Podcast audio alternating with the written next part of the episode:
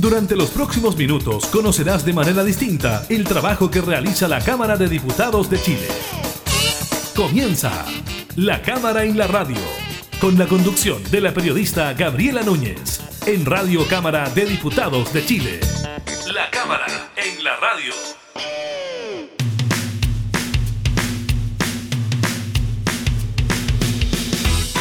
Hola, ¿qué tal? ¿Cómo están? Bienvenidos, bienvenidas a un nuevo programa de la Cámara en la Radio. Estamos junto a ustedes para entregarles, como siempre, información legislativa, temas de actualidad relacionados, como ha sido la tónica del año pasado y de este que está comenzando del COVID-19. El balance del MinSal será, como siempre, parte de la agenda del día de hoy. También las preocupantes declaraciones del ministro de Salud, Enrique París, quien aseguró que lo más probable es que la región metropolitana vuelva a cuarentena, confirmando un rebrote de la enfermedad. Así que estaremos revisando aquello. Estaremos conversando con la diputada Karin Luke de Renovación Nacional sobre el inicio de la tramitación del proyecto de ley que despenaliza el aborto hasta la semana 14 de gestación. Eso es lo que se está discutiendo en la Comisión de Mujeres y Equidad de Género. Conversamos en su momento con la diputada Mike Torsini, ahora lo haremos con la diputada Karin Luke. También estaremos hablando de esta propuesta que surge del sector empresarial de discutir un ingreso mínimo garantizado que sea progresivo y sustituya otras ayudas del Estado. Esto fue valorado por el ministro de Hacienda Ignacio Briones, es en lo que hemos estado avanzando, fue lo que dijo el titular de la cartera de Hacienda. Y en materia de escolares, de enseñanza, de año escolar, pues bien, hay ciertos balances que dan cuenta de la decisión que tomaron algunos establecimientos de volver a clases presenciales. El 15% de los colegios que reabrieron en Chile presentaron algún caso de COVID y en ninguno hubo brotes. O sea, en el 15% de los colegios que reabrieron hubo algún caso, pero no hubo un brote masivo de la enfermedad. Iniciamos la cámara en la radio.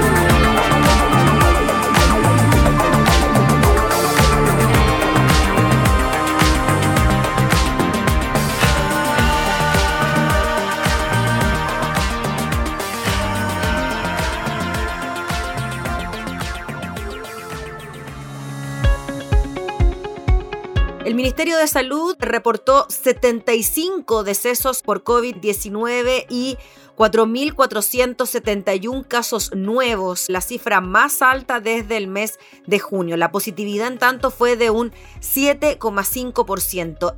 Y este dato es el que más preocupa porque los casos activos siguen subiendo en el país. Estamos hablando de 26.088 personas capaces de transmitir el virus y ese umbral no se superaba desde el pasado 7 de julio. En tanto, los pacientes que se encuentran en las unidades de cuidados intensivos son 1.025.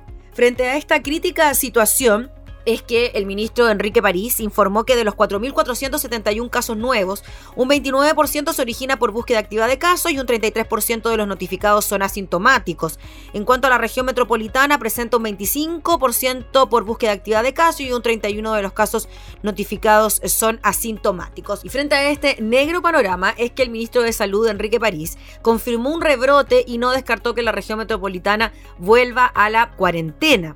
La autoridad expresó que desgraciadamente estamos ante un rebrote y ya hay varias capitales regionales en cuarentena. Y si vemos una situación similar en la región metropolitana, tenemos que velar por la salud de las personas y tengamos que retroceder, dijo en una entrevista con Radio El Conquistador. El ministro agregó que estamos en una situación delicada y si seguimos con este aumento de casos que se ha verificado en las regiones del sur y del norte, tendremos una situación difícil para la cual nos estamos preparando. Hasta hoy ninguna comuna de la región metropolitana está en cuarentena, sin embargo la mayoría se encuentra en fase 2 del plan paso a paso de transición.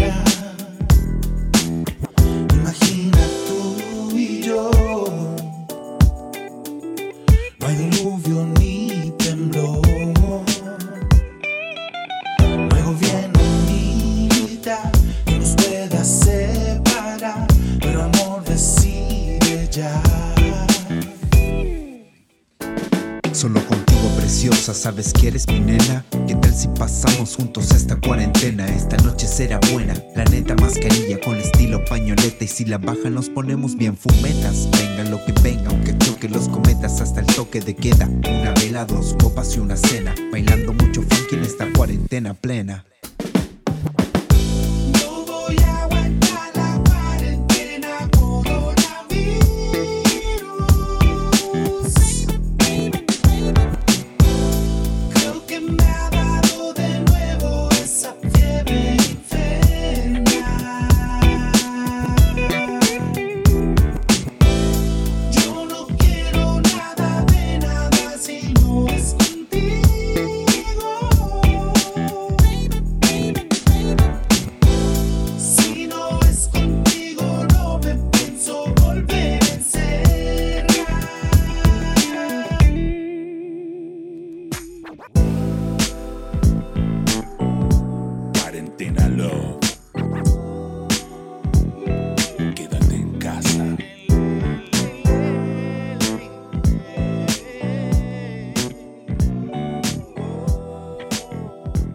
La cámara en la radio.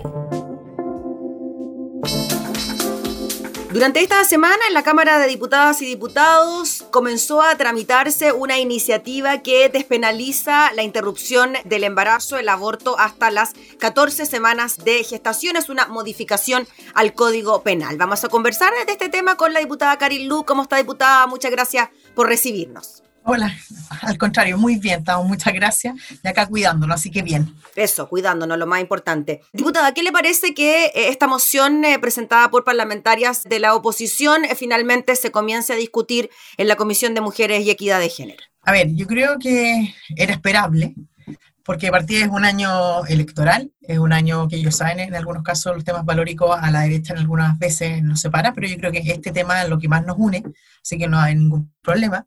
Y eh, bueno, la presidenta de la comisión lo puso en tabla, nosotros no le podemos decir que no ni nada, ella es la que manda a la comisión y ella pone los temas en tabla y lo vamos a tener que ver.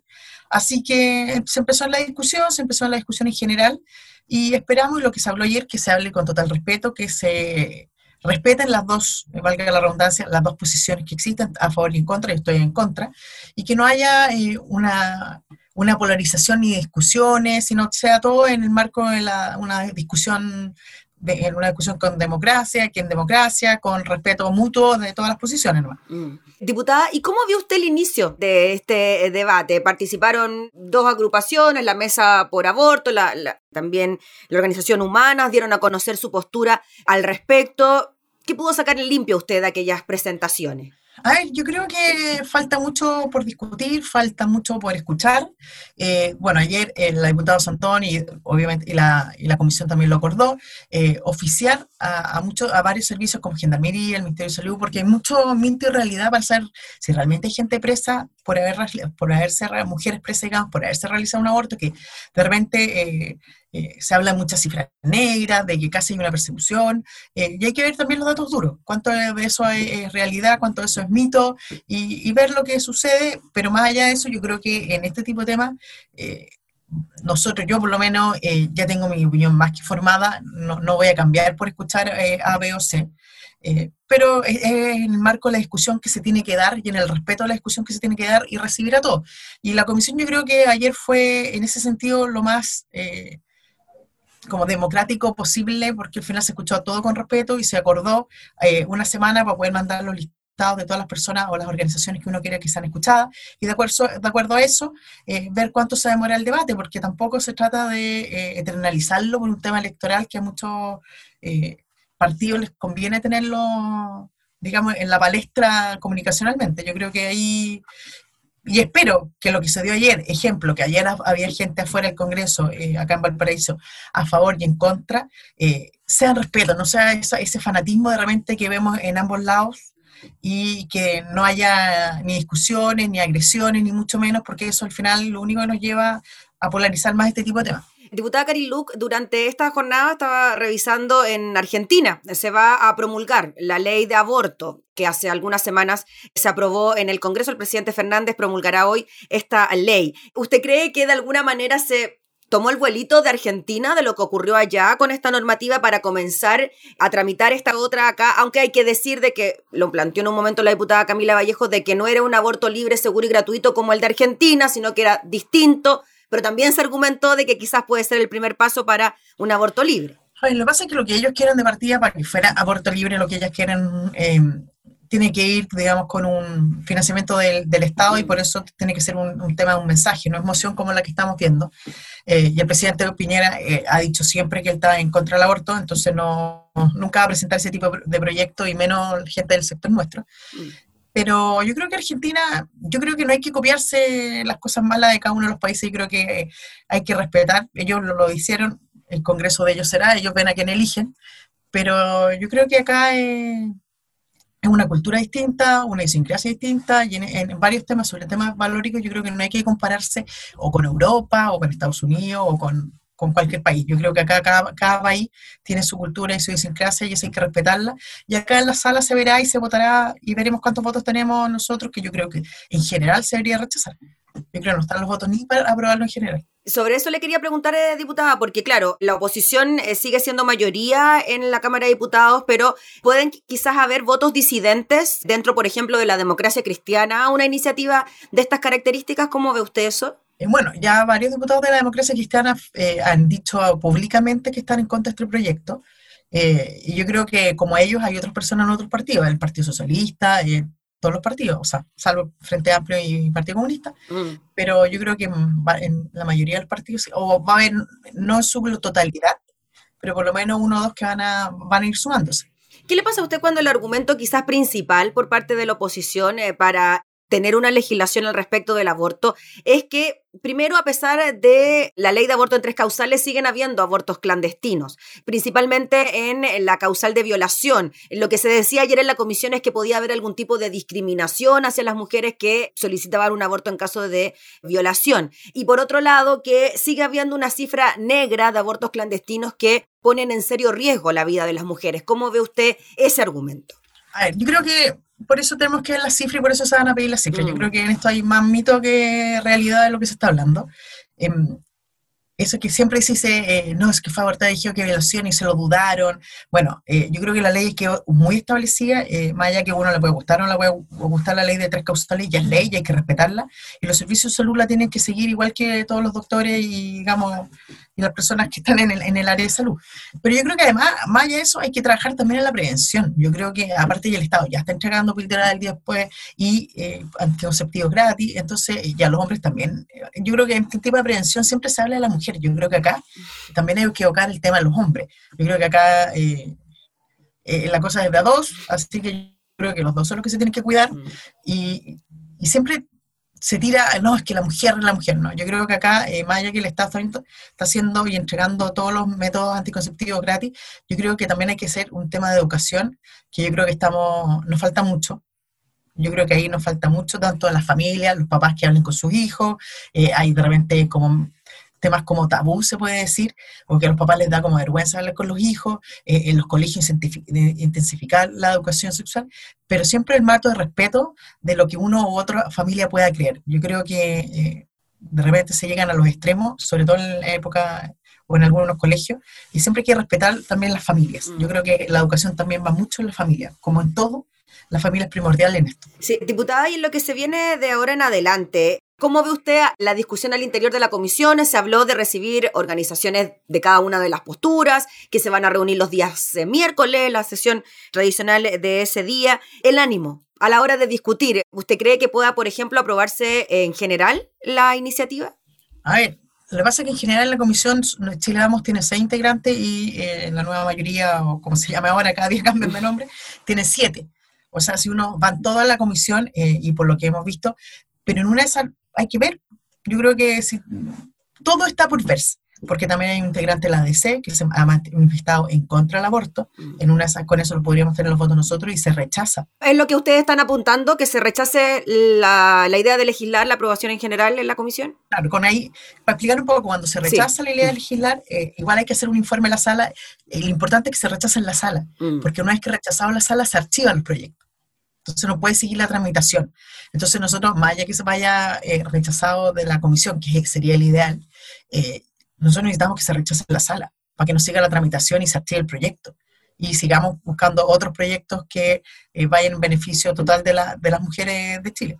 ¿Y por qué cree usted que el argumento también va de la mano con decir que hay una discriminación de clase, por decirlo de alguna manera? Que finalmente las mujeres con más recursos pueden ir al extranjero a realizarse un aborto o incluso pueden, se decía ayer en la comisión, ¿no? Que podían, eh, por ejemplo, ir a una clínica, taparlo de alguna enfermedad y que las mujeres más pobres, más vulnerables no tienen derecho a esto, por lo tanto corren riesgo con su vida a la hora de exponerse a una intervención, a un aborto. A ver, yo creo que por eso se pidió más información y todo. Yo creo que eh, en esto, em, igual se lo haga o no se lo haga en la clínica, no es legal.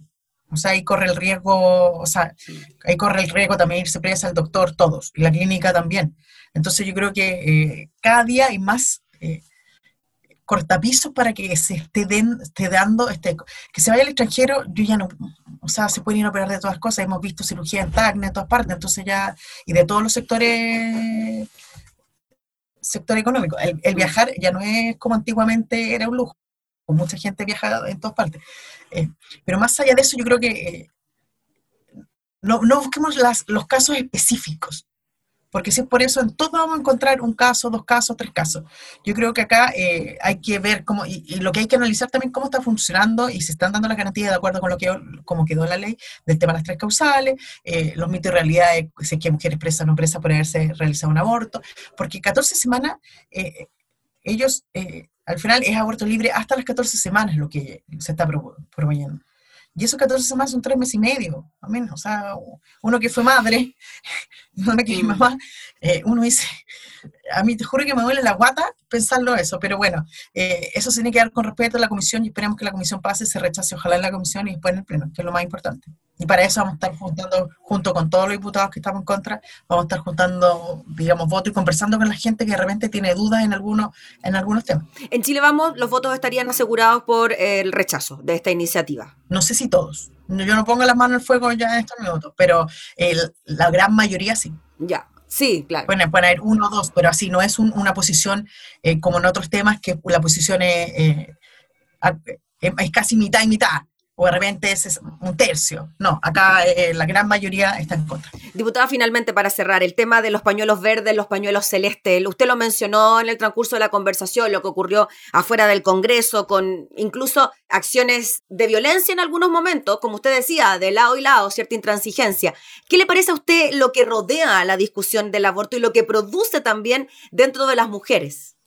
Yo creo que estos tipos, no solo este, en general hay, una serie de temas que se producen cuando, sobre todo en temas valóricos, eh, se produce mucho esta, esta intransigencia de A o B. Yo creo que como sociedad tenemos que aprender a que hay gente que piensa distinto y, le vamos a cambiar los argumentos eh, con hechos, con, eh, con vamos a cambiar su opinión, digamos, con argumentos, con hechos. Eh, yo creo que este el tema de la violencia, y lo hemos visto todo, yo creo que es condenable eh, siempre, de lado y lado de donde venga. Yo creo que así es peor, porque eh, cuando nosotros atacamos sin argumentos, la polarización es mayor. ¿ya? Y eso lo hemos visto acá en el Congreso, lo hemos visto en todas partes, en la calle también lo vemos. Cuando uno empiezan ya como a los extremos, ¿saben qué mejor nos discutamos? Porque no, no nos vamos a poder entender. Y eso es lo que yo creo que ojalá lo que se vio ayer en la comisión, el respeto que se vio en la comisión, eh, se siga para, siga, se, digamos, se proyecte hacia afuera también. Porque eh, nos contaban cuando eh, se vio el tema de las tres causales, lo que pasó dentro de las comisiones, de la comisión que la vio, la violencia psicológica y de todo tipo que se vivieron, tanto diputadas y las personas que estaban, y yo creo que eso no puede volver a suceder. Yo creo que acá, con argumentos, se gana todo tipo de cosas con argumento y con voto. No, tenemos no, no somos capaces nosotros con nuestros argumentos dar vuelta a votos o la gente que está indecisa, ¿ya? Entonces, pero no podemos ir a, ni a pegarle, ni, ni agresiones, ni, ni, persecuciones psicológicas, ni mucho menos. Yo creo que acá tenemos que dar un ejemplo de personas que somos eh, civiles, civilmente, digamos, y democrática y estamos en, una discusión democrática y tenemos que dar las discusiones, dado que la presidenta ya la puso en tabla y era de sus atribuciones, pero tenemos que respetar eso y en la, en la, con, la, con, la, con el respeto máximo que se merece el tema y también la gente. Ya pues, diputada Karin Luke, le agradecemos enormemente por el contacto para hablar eh, de este tema. Estaremos atentos también a la tramitación que se genera ahí en la Comisión de Mujeres y Equidad de Género. Que esté muy bien. Listo, gracias, chao. Gracias. Que esté muy bien. Gracias. Era la diputada Karin Luke hablando entonces sobre el proyecto que despenaliza el aborto hasta la semana 14 de gestación.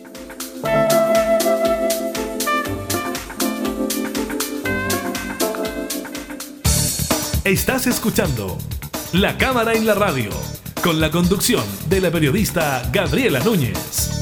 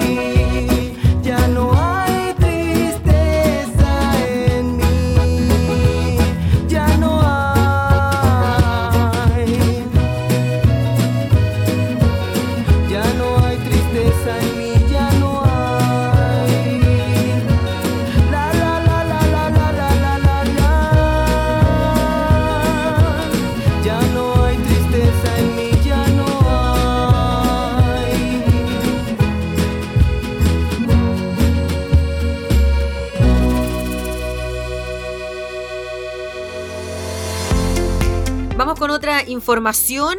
En un nuevo encuentro nacional de la empresa ENADE 2021, el presidente de la Confederación de la Producción y el Comercio CPC, Juan Sutil, dio un mensaje marcado en la necesidad de recuperar la unión y confianza entre el Estado, la sociedad civil y el mundo empresarial.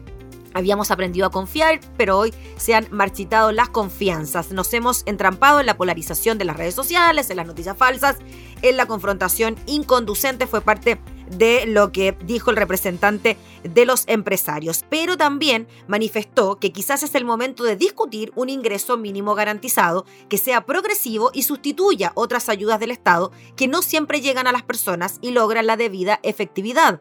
Las personas, dijo, quieren un piso del cual puedan desplegarse, aunque eso implique una mayor responsabilidad, sostuvo el líder del gran empresariado, y para ello añadió que es clave la educación, una educación de calidad para todos. Sobre el rol de las empresas, Sutil apuntó que, al igual que como exigimos del Estado un trato ético y respetuoso, las empresas deben ofrecer a sus trabajadores, clientes y consumidores un buen trato con total apego a los principios, los valores y la ley. Frente a esta posibilidad de discutir un ingreso mínimo garantizado es que el ministro de Hacienda, Ignacio Briones, valoró la propuesta deslizada por el presidente de la CPC, Juan Sutil, que fue lo que dijo el eh, ministro de Hacienda.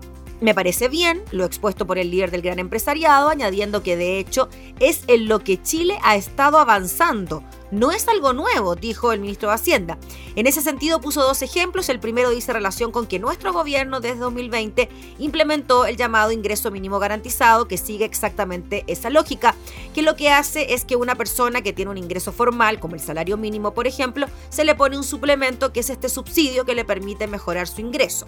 Esa, dijo, es una política donde ya existe esto y añadió que otro ejemplo tiene que ver con el pilar solidario del sistema de pensiones, donde el aporte previsional solidario está construido bajo la misma lógica. Usted tiene un piso, dijo, asegurado equivalente a la pensión solidaria y en función de la pensión que usted tenga que logró construir durante su vida laboral, el Estado le pone un suplemento el cual va bajando conforme su pensión sea mayor hasta un cierto punto en que se extingue. Dicho eso, aseguró que yo soy un convencido de que esta fórmula hay que expandirla, agregando que hay que seguir en la lógica del ingreso mínimo garantizado, ampliándolo, amplificándolo, de forma tal de generar un piso de seguridad, pero además una cuestión súper importante, tiene que ser también un instrumento para incentivar el trabajo y el trabajo formal, y eso se puede y es un gran instrumento para hacerlo. Así que ahí está la reacción por parte del ministro de Hacienda frente a esta posibilidad que desliza el representante del empresariado, pero el ministro dice que eso ya se estaría haciendo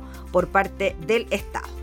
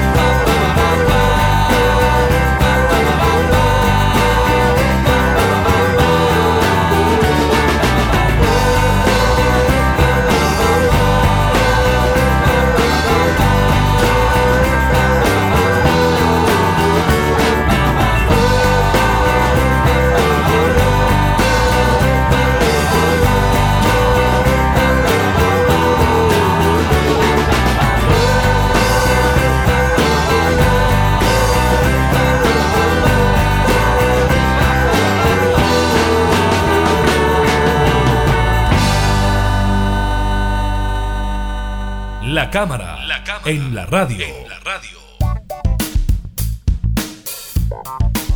Seguramente esta información le interesa principalmente a los alumnos, alumnas, también a los padres y apoderados de los estudiantes que todavía ven con incertidumbre lo que pueda ocurrir el próximo año. Pero hay balances de lo que ocurrió el año 2020 con algunos colegios que reabrieron sus puertas en medio de la pandemia. Según un catastro realizado por el Ministerio de Educación, arrojó que en ninguno de los colegios que reabrieron en el país se presentaron brotes de COVID-19.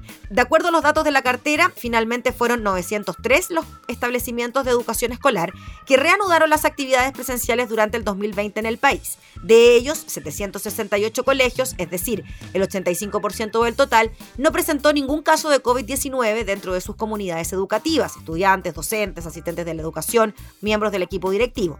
En tanto, hubo 135 establecimientos que sí reportaron casos positivos, equivalentes al 15% del total. De estos, 124 colegios, el 14%, presentaron un único caso de COVID durante el retorno a las clases presenciales y solo 11 establecimientos reportaron más de un caso, lo que representa el 1% de todos los colegios que reabrieron sus puertas.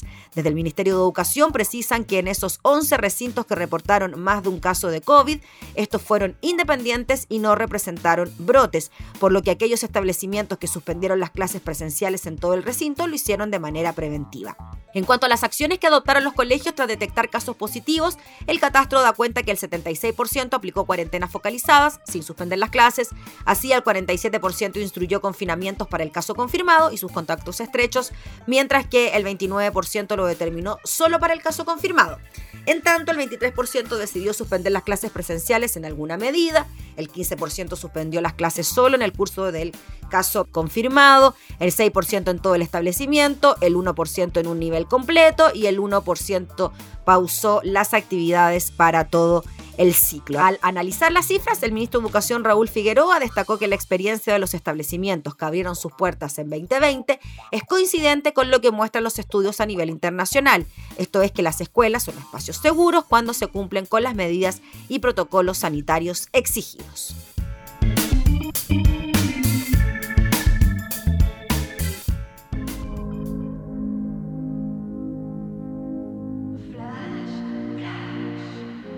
No se puede dar andú,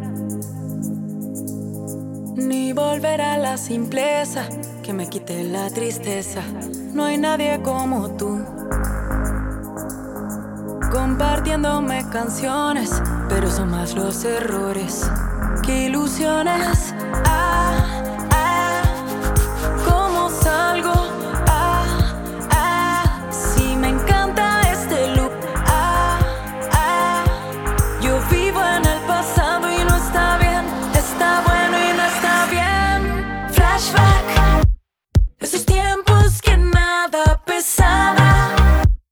Mi deseo,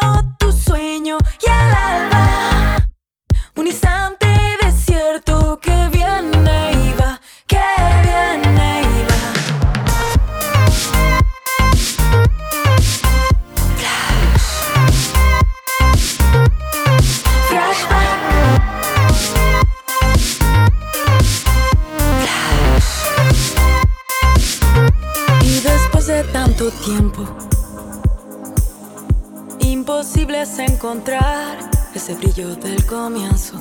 Pero hablemos del presente. Quizás ya no brilla igual, pero siempre se mantiene. Se mantiene. Ah, ah, permanece.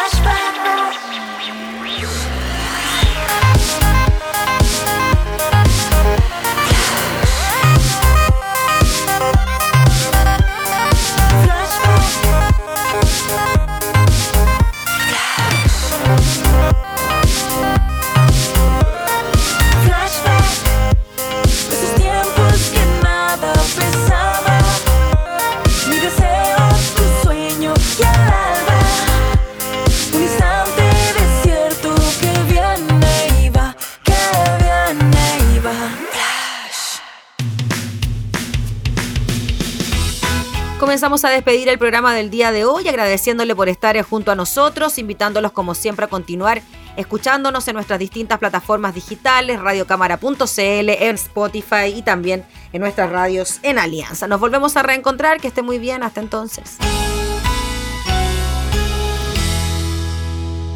Hemos presentado La Cámara y la Radio. Una mirada amena a la agenda de trabajo de los diputados. La Cámara y la Radio. Con la conducción de la periodista Gabriela Núñez. Información, música y actualidad. En Radio Cámara de Diputados de Chile. Acercando las leyes.